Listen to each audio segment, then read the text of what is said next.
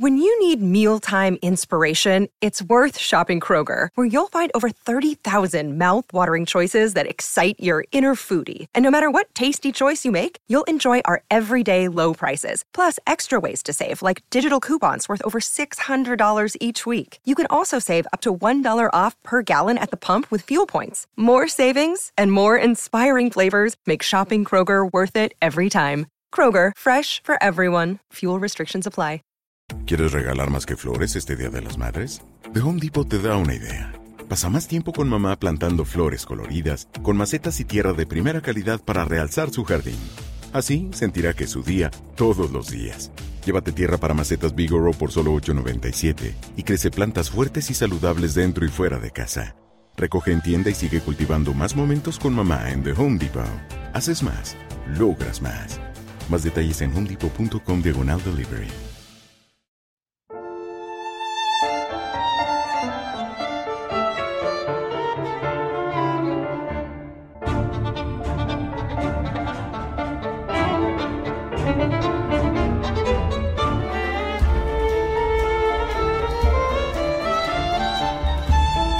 Ana Karenina, de Lev Talstov.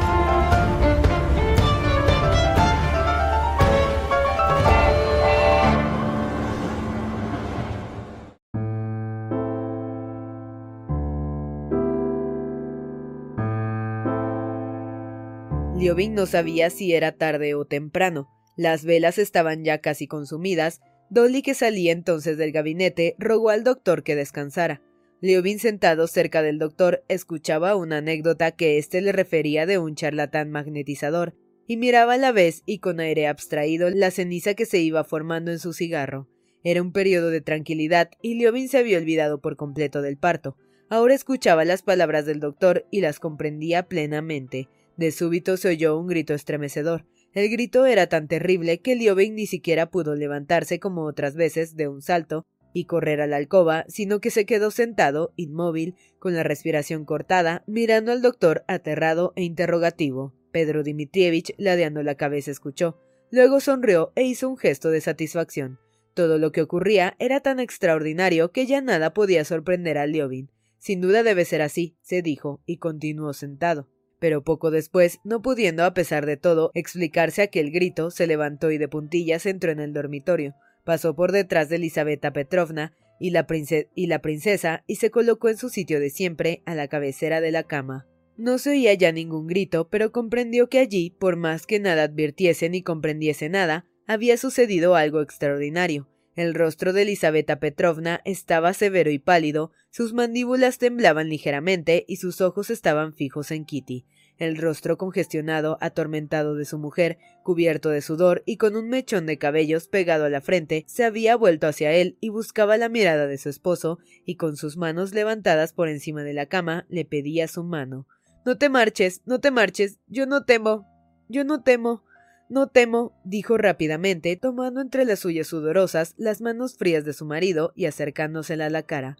Mamá, toma mis pendientes que me están estorbando. Tú no temas, será pronto Elisabetta Petrovna.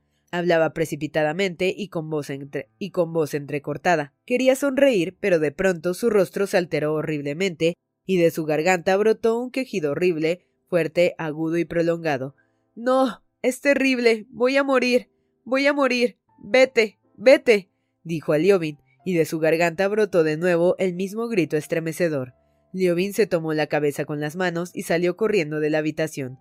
No es nada, no es nada, todo va bien, oyó decir a Dolly detrás de él, pero a pesar de lo que le decían, él pensaba que todo estaba perdido. Se quedó en la habitación contigua, apoyando su cabeza en el quicio de la puerta, seguía oyendo aquel grito nunca escuchado, semejante a un espantoso aullido, y sabiendo que la que gritaba de aquel modo era su Kitty. Ya hacía tiempo que ante tanto dolor había renegado de su deseo de tener un hijo. Ahora le odiaba y no pedía a Dios sino que salvase la vida de ella. Lo único que deseaba era que cesaran sus sufrimientos. ¿Qué es esto, Dios mío? Doctor, ¿qué es esto? decía Liobin tomándole la mano al doctor, que entraba en aquel momento en la habitación. Se está terminando, dijo el doctor, y tenía un rostro tan serio que cuando dijo estas palabras, que Liobin entendió que aquel se está terminando, significaba que Kitty estaba muriéndose. Fuera de sí, corrió al dormitorio, donde lo primero que vio fue el rostro de Elisabetta Petrovna, más fruncido y severo que el del médico. Kitty, su querida Kitty, no estaba allí. En su lugar había una criatura atormentada con el rostro descompuesto y terrible, de cuya boca brotaban sin cesar estremecedores gritos y a la que era imposible reconocer. Liobin apoyó su cara contra la madera de la cama y le parecía que su corazón iba a estallar. Los horribles lamentos sonaron sin interrupción durante algún tiempo, cada vez más estremecedores, pero de pronto, y como habiendo llegado ya a su último límite, se dejaron de oír. Liobin no quería dar crédito a sus oídos, pero la duda no era ya posible. Los lamentos habían cesado y solo se oía un suave ruido de ropas removidas, respiraciones fatigadas y por último la voz de Kitty, su viva y suave voz, llena de inefable felicidad, se decía Se terminó. Él levantó la cabeza con temor, con los brazos caídos, desmayados, sobre la colcha extraordinariamente hermosa y dulce, ella le miraba en silencio, iniciando una sonrisa que no llegaba a terminar y de repente, de aquel mundo misterioso y terrible, tan lejos de la vida ordinaria en el que había vivido aquellas últimas veintidós horas, Liobin se sintió transportado a un mundo habitual, a su mundo de antes, y que ahora encontraba iluminado por una luz de felicidad tan radiante que no la pudo soportar. Lágrimas de alegría le inundaron los ojos y los sollozos le brotaron con tanta intensidad que sacudiendo todo su cuerpo y durante largo rato le impidieron pronunciar palabra. Arrodillado ante la cama, ponía sus labios sobre las manos de su mujer y las besaba frenéticamente mientras ella respondía estas caricias con un movimiento débil de sus dedos, exangües.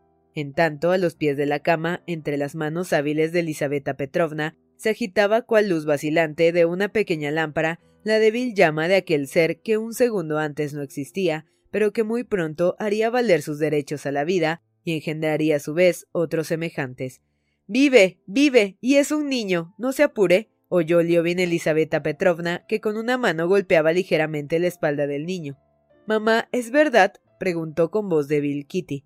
Le contestaron solo los sollozos de la princesa. Y en el silencio, como respuesta indudable a la pregunta de la madre, se oyó una voz bien distinta de las que hablaban, en tono bajo, en la habitación contigua. Era el bajido del que acababa de nacer.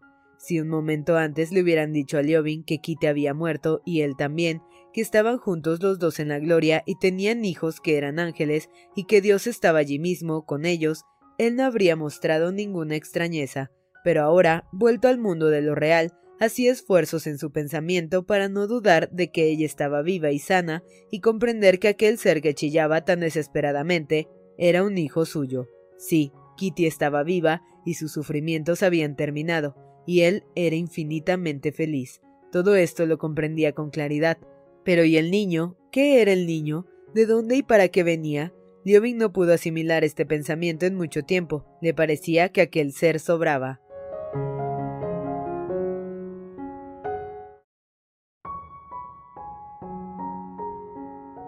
A las nueve de la noche, el viejo príncipe, Sergio Ivanovich y Esteban Arkadievich estaban sentados con Liobin y habiendo hablado ya respecto a la joven madre, trataban ahora de otras cuestiones relativas al caso.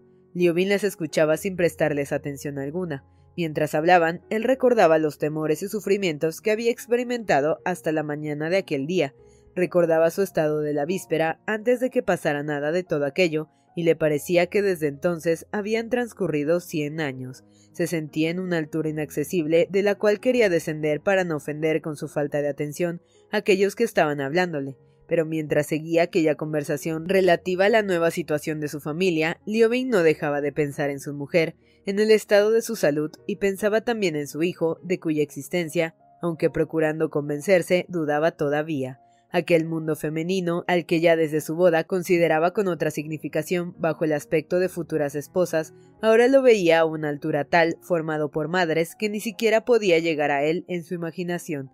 Estaba escuchando cómo hablaban de la comida que habían tenido el día anterior en el círculo, y entre tanto pensaba ¿qué hará ahora Kitty? ¿Estará durmiendo? ¿Cómo se sentirá? ¿Qué estará pensando? ¿Chillará aún el pequeño Dimitri? Y cortando inapropiadamente la conversación, se levantó y salió de la estancia. Mándame aviso de si puedo verla, le encargó el príncipe. Bien, ahora, contestó Liobin sin detenerse, y se dirigió apresuradamente a la habitación de su mujer. Kitty no dormía, hablaba con su madre en voz baja referente al próximo bautizo del niño.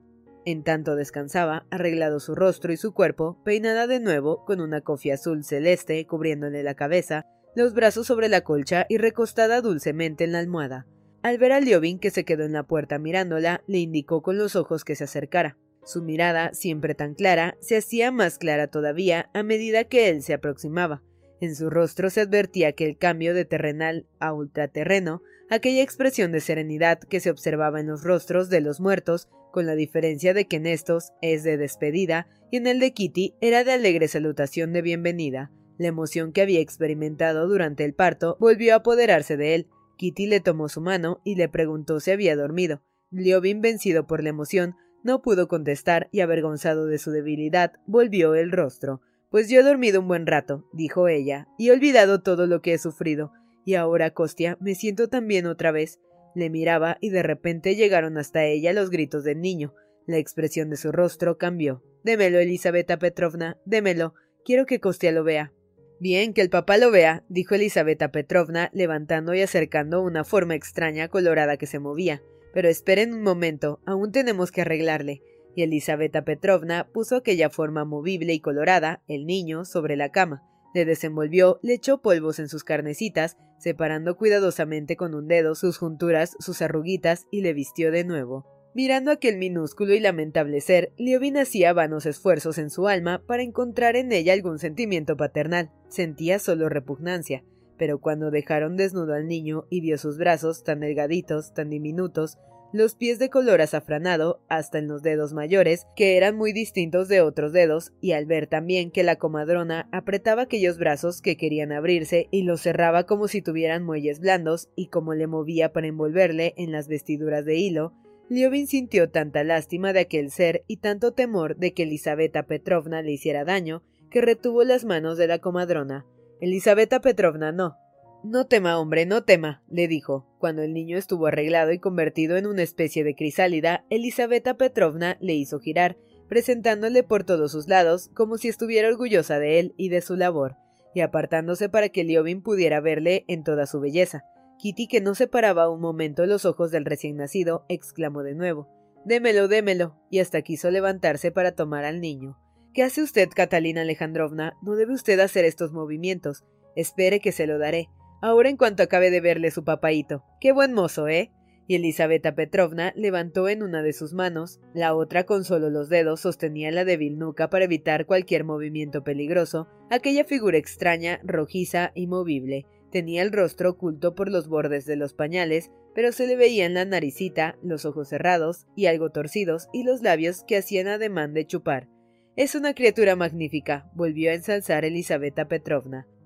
Liovin suspiró con pesar. Aquella criatura magnífica le despertaba solamente un sentimiento de repugnancia y compasión. Cuando Elisabetta Petrovna lo acercó al pecho de la madre y auxilió a éste en su inexperiencia, Liovin no quiso mirar. De repente, una risa nerviosa de Kitty, provocada por la impresión que le causaba el niño tomando el pecho, hizo volverle la cabeza. Ya basta ya, decía Elisabetta Petrovna, pero Kitty dejó mamar al niño hasta que quedó dormido en sus brazos. Mírale ahora, dijo la madre, volviendo el niño de forma que Liovin pudiera verle el rostro. El niño arrugó más aún su carita de viejecillo y estornudó. Liobin, conteniendo con dificultad las lágrimas de enternecimiento que acudían a sus ojos, besó a su mujer y salió de la habitación. Los sentimientos que le inspiraba aquel pequeño ser eran completamente distintos de lo que él esperaba. No se sentía alegre y mucho menos feliz. Por el contrario, experimentaba un miedo nuevo y atormentador, miedo a que Kitty pudiera verse de nuevo en el trance de tener que pasar por los sufrimientos que había pasado, miedo al nuevo rincón vulnerable que habría de partir de ahora en su vida, en el temor de que aquella criatura hubiese de sufrir, y este sentimiento era tan fuerte en él que no le dejó percibir la extraña sensación de alegría irracionable mezclada con orgullo que había experimentado oyendo estornudar al niño.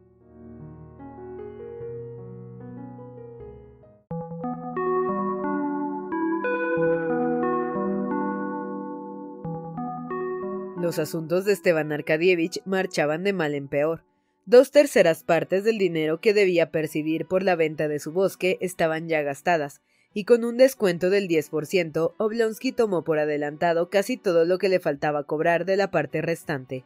El comerciante que había comprado el bosque no le daba más dinero principalmente porque por primera vez en su vida Daria Alejandrovna, haciendo valer sus derechos a aquellos bienes, se había negado a firmar en el contrato haber recibido dinero a cuenta de aquella tercera parte del bosque.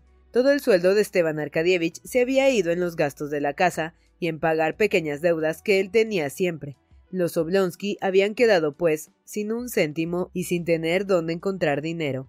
Esto es desagradable y fastidioso, y no debe continuar así, pensaba Esteban Arkadievich, y pensaba también que la causa de aquella situación tan difícil era el escaso sueldo que percibía. El puesto que ocupaba resultaba muy bien remunerado hacía cinco años, pero con el encarecimiento de la vida su sueldo no llegaba para nada. Petrov, director de un banco, percibía doce mil rublos. A Smentisky, como miembro de una sociedad, le daban diecisiete mil. Mitin, fundador de un banco, cobraba cincuenta mil. Se ve que estoy dormido y me han olvidado, pensaba Esteban Arkadievich. Entonces decidió escuchar, observar, orientarse hacia otros cargos más remunerados. Al final del invierno había puesto ya la mirada en uno muy bien retribuido y comenzó las gestiones para obtenerlo.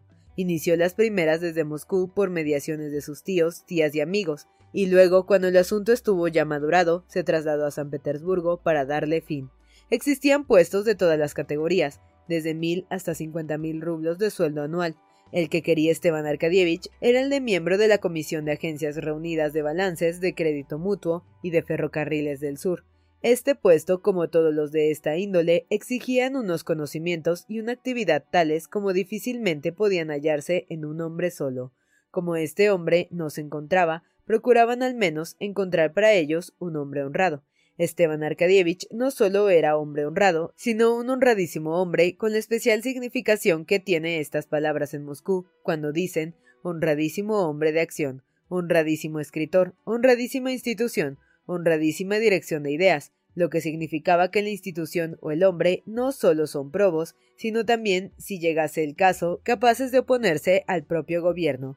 En Moscú Esteban Arkadievich frecuentaba la sociedad donde esta palabra estaba en boga y era considerado como un honradísimo ciudadano. Por esta razón, más que por otra, tenía más derecho que otros a ocupar aquel cargo.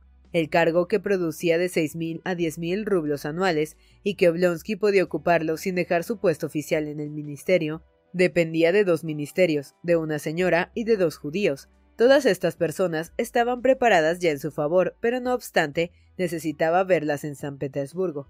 Además, Esteban Arkadievich había prometido a su hermana obtener una respuesta definitiva de su marido con respecto al divorcio. Dolly le dio 50 rublos y con este dinero Oblonsky se marchó a San Petersburgo. Sentado en el gabinete de Karenin, Esteban Arkadievich escuchaba la lectura que éste le hacía de su memoria relativa al mal estado de las finanzas rusas y esperaba el momento en que Alexei Alejandrovich terminara de leer y comentar para tratar con él de los asuntos que allí le llevaban el divorcio y la obtención del cargo a que aspiraba. Sí, todo esto es muy justo, dijo Oblonsky cuando su cuñado, quitándose los pince sin los cuales ahora no podía leer, le miró interrogativamente después de haber terminado la lectura. Pero de todos modos, el principio esencial de nuestros tiempos es la libertad. Sí, mas yo establezco otro principio que abraza también el de libertad, dijo Alexei Alejandrovich, recalcando las palabras que abraza, y se puso de nuevo los pince y después de haber hojeado el manuscrito, escrito con anchos y claros caracteres, leyó otra vez lo referente a aquel principio que aludía. Si no aceptó el sistema de protecciones, no es para favorecer a los particulares, explicó, sino para que las clases superiores e inferiores en el mismo grado encuentren un medio mejor de vida, decía Karenin mirando a Oblonsky por encima de los pince, pero ellos no lo comprenden, no lo quieren comprender. Ellos están muy ocupados en otras cosas, unos en sus intereses personales, otros en tratar de deslumbrar con sus frases huecas. Esteban Arkadievich sabía que cuando Karenin se ponía a hablar de lo que estaban pensando o haciendo ellos, aquellos mismos que no querían aceptar sus proyectos y según decía eran la causa de todo el mal que padecía Rusia, significaba que la conversación tocaba su fin. Por este motivo, con mucho gusto renegó del principio de libertad y se mostró de acuerdo con Alexei Alejandrovich, el cual al fin quedó callado y hojeando su manuscrito. Ah, a propósito, dijo Esteban Arkadievich entonces, aprovechando aquel estado de ánimo de su cuñado. Quería pedirte que cuando tengas ocasión de ver a Pomosky, le digas que tengo un gran interés en ser designado para el puesto que va a instituir de miembro de la Comisión de las Agencias Reunidas de Balances de Crédito Mutuo y de los Ferrocarriles del Sur. Esteban Arkadievich estaba tan encariñado con ese puesto que pronunciaba ya su título rápidamente y sin equivocarse. Alexei Alejandrovich le preguntó en qué consistía la labor de aquella comisión y quedó pensativo, reflexionando si en la actividad de ella había algo contrario a sus proyectos, pero como la actividad de la nueva institución era muy complicada y los proyectos de Karenin alcanzaban un amplio campo, no pudo de momento decidir y quitándose otra vez los pince dijo Indudablemente podré decirle algo a Pomoski, pero ¿para qué quieres ocupar este puesto precisamente? Se trata de un buen sueldo, creo que hasta nueve mil rublos y medios. Nueve mil rublos, exclamó Alexei Alejandrovich y frunció el entrecejo. La importancia de este sueldo le recordó que la futura actividad de Esteban Arkadievich en aquel cargo tal vez fuera contraria a la principal idea de sus proyectos, que era la economía. Considero, y así lo he expuesto en mi memoria, que en nuestros tiempos esos sueldos exorbitantes no son más que una prueba de la falsa asiet económica de nuestra administración. Pero ¿cómo quieres que sea? refutó Esteban Arkadievich. Si el director de un banco gana diez mil rublos de sueldo y un ingeniero veinte mil, es porque el trabajo lo vale. Eso tienes que reconocerlo.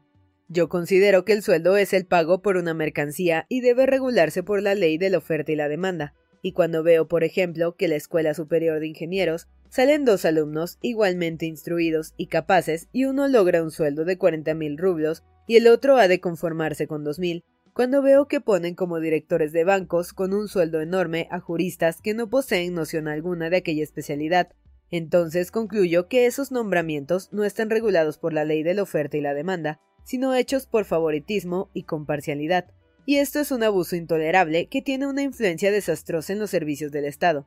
Considero, Esteban Arkadievich se apresuró a interrumpir a su cuñado. Debes tener en cuenta, dijo, que se trata de una institución nueva, indudablemente útil, al frente de la cual se necesitan sobre todo hombres honrados. Terminó recalcando la palabra hombres honrados, pero la significación moscovita de hombre honrado era incomprensible para Alexei Alejandrovich. La honradez es una cualidad negativa, sentenció.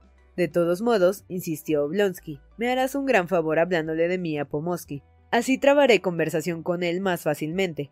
Lo haré con gusto, pero me parece que este asunto depende de Volgarinov, dijo Alexei Alejandrovich.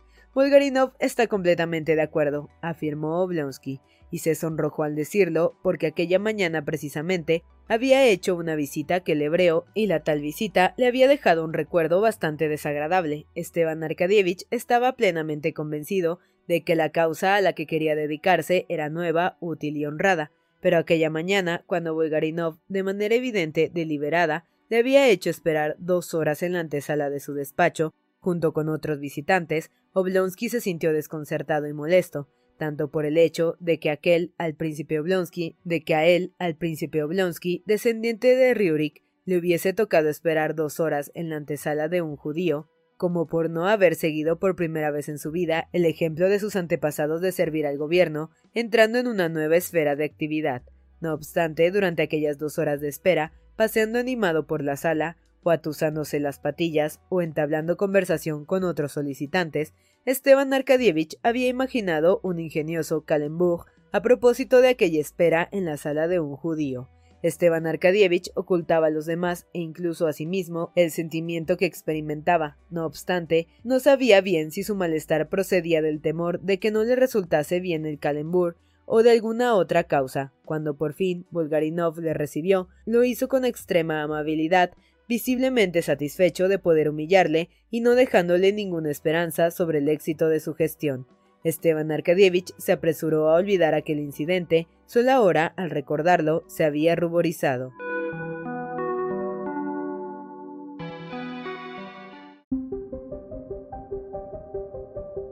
You know how to book flights and hotels. All you're missing is a tool to plan the travel experiences you'll have once you arrive. That's why you need Viator. Book guided tours, excursions, and more in one place. There are over 300,000 travel experiences to choose from, so you can find something for everyone. And Viator offers free cancellation and 24 7 customer support for worry free travel. Download the Viator app now and use code Viator10 for 10% off your first booking in the app. Find travel experiences for you. Do more with Viator.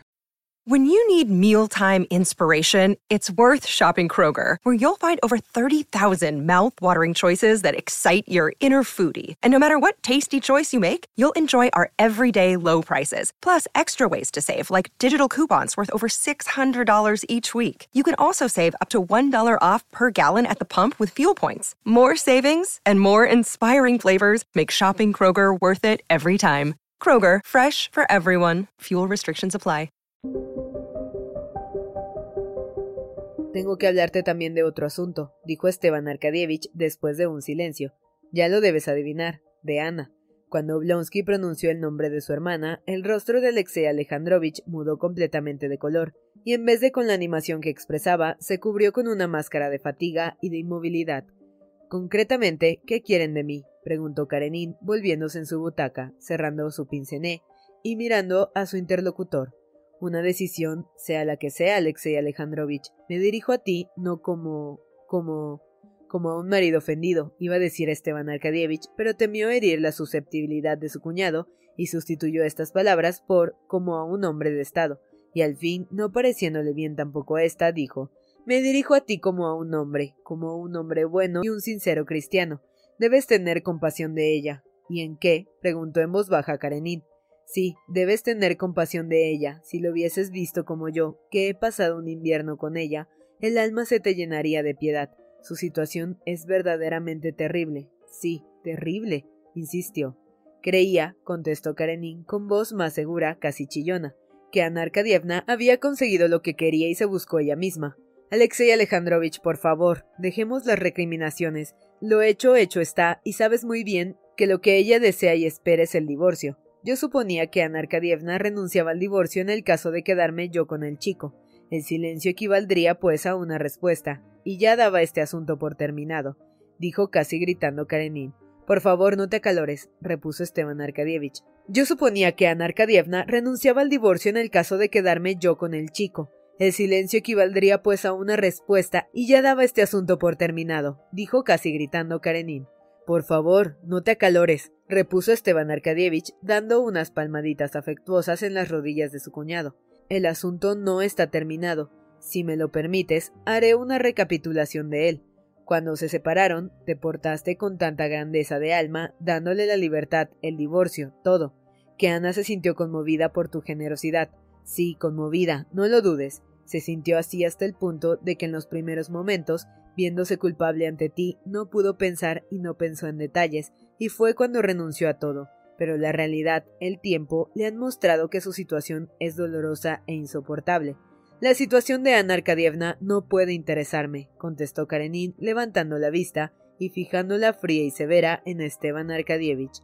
Permíteme que no lo crea, replicó suavemente Oblonsky. Su situación, continuó, es agobiadora para ella y no ofrece ventaja alguna a nadie. Me dirás que se la ha merecido. Ana lo reconoce, y precisamente por eso no te lo pide directamente, no se atreve a hacerlo. Pero yo, todos sus parientes, todos los que la queremos, te rogamos, ¿por qué atormentarla tanto? ¿Qué ganas con esto? Perdóname, pero me parece que me pones en el lugar del acusado, interrumpió Alexei Alejandrovich. No, nada de eso, dijo Esteban Arkadievich, dándole palmaditas cariñosas en la mano, como si estuviera seguro de que con este rasgo de afecto ablandaría a su cuñado. Yo solo lo digo, su posición es penosa. Tú puedes aliviarla sin perder nada por tu parte. Yo arreglaré las cosas de tal modo que no te darás cuenta de nada. Pero si lo habías prometido. La promesa fue hecha antes y yo pensaba que la cuestión del hijo lo arreglaría todo. Además, esperaba que Ana Arkadievna tendría la suficiente grandeza de alma dijo Alexei Alejandrovich con gran dificultad, con voz temblorosa y poniéndose intensamente pálido. Ella lo confía todo a tu magnanimidad, insistió Esteban Arkadievich. Solo pide, ruega, suplica una cosa, que la saquen de la situación insoportable en que se encuentra. Ahora ya no pide que le devuelvas a su hijo, Alexei Alejandrovich. Tú eres un hombre bueno. Ponte por un momento en su lugar.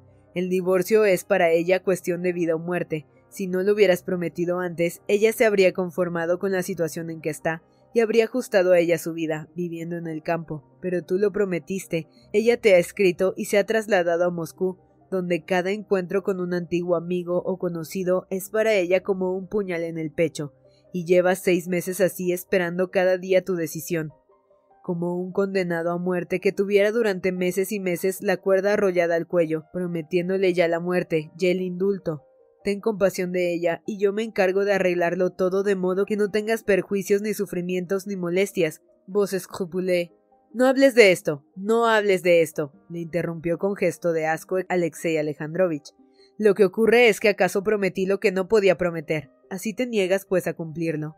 Nunca he rehusado cumplir mis compromisos en todo lo que me es posible, pero necesito tiempo para reflexionar, para ver si lo que he prometido está dentro de lo posible. No, Alexei Alejandrovich, dijo Oblonsky levantándose airadamente. No quiero creerlo. Ana es todo lo desgraciada que puede ser una mujer y tú no puedes rehusarle lo que te pide y le prometiste. En tal caso, se trataba de saber si podía o no prometerlo. Vous professez d'être un livre penseur. Pero yo no, como un hombre que tiene fe, no puedo, en una cuestión tan trascendental, obrar contra la ley cristiana. Pero en las sociedades cristianas, entre nosotros, a lo que sé el divorcio está permitido, repuso Esteban Arkadievich. El divorcio está permitido por nuestra iglesia y vemos, está permitido, pero no en este aspecto. Alexei Alejandrovich, no lo reconozco. No te reconozco, dijo Blonsky con dureza y tras un pequeño silencio, durante el cual reflexionó sobre la situación que creaba la negativa de Karenin, dijo ¿No eras tú quien lo perdonó todo? siguió en tono persuasivo. Y nosotros te lo supimos apreciar y agradecer, y el que, movido por un sentimiento cristiano, estaba pronto a todos los sacrificios, ¿no eras tú el que dijiste cuando te pidan la camisa del caftán y ahora? Ahora te ruego que no hables más de esto. Terminemos nuestra conversación contestó Alexei Alejandrovich, levantándose de repente, muy pálido, temblándole la mandíbula inferior y con voz lastimera. Ah, bien, te ruego que me perdones si te he causado dolor, dijo Esteban Arkadievich con sonrisa equívoca y alargándole la mano. Por mi parte, no he hecho más que cumplir fielmente a lo que se me ha encargado. Alexei Alejandrovich le dio la mano, quedó pensativo unos momentos y le dijo Debo reflexionar y buscar consejo. Pasado mañana haré saber mi respuesta definitiva.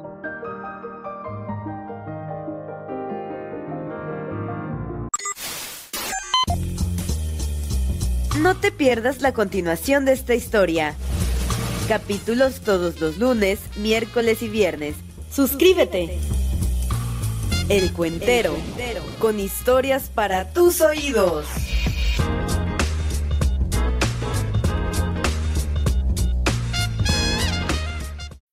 When you need mealtime inspiration, it's worth shopping Kroger, where you'll find over 30,000 mouthwatering choices that excite your inner foodie. And no matter what tasty choice you make, you'll enjoy our everyday low prices, plus extra ways to save, like digital coupons worth over $600 each week. You can also save up to $1 off per gallon at the pump with fuel points. More savings and more inspiring flavors make shopping Kroger worth it every time. Kroger, fresh for everyone. Fuel restrictions apply. ¿Quieres regalar más que flores este Día de las Madres? The Home Depot te da una idea. Pasa más tiempo con mamá plantando flores coloridas, con macetas y tierra de primera calidad para realzar su jardín. Así sentirá que es su día todos los días. Llévate tierra para macetas Bigoro por solo $8.97 y crece plantas fuertes y saludables dentro y fuera de casa. Recoge en tienda y sigue cultivando más momentos con mamá en The Home Depot. Haces más, logras más. Más detalles en homedepot.com diagonal delivery.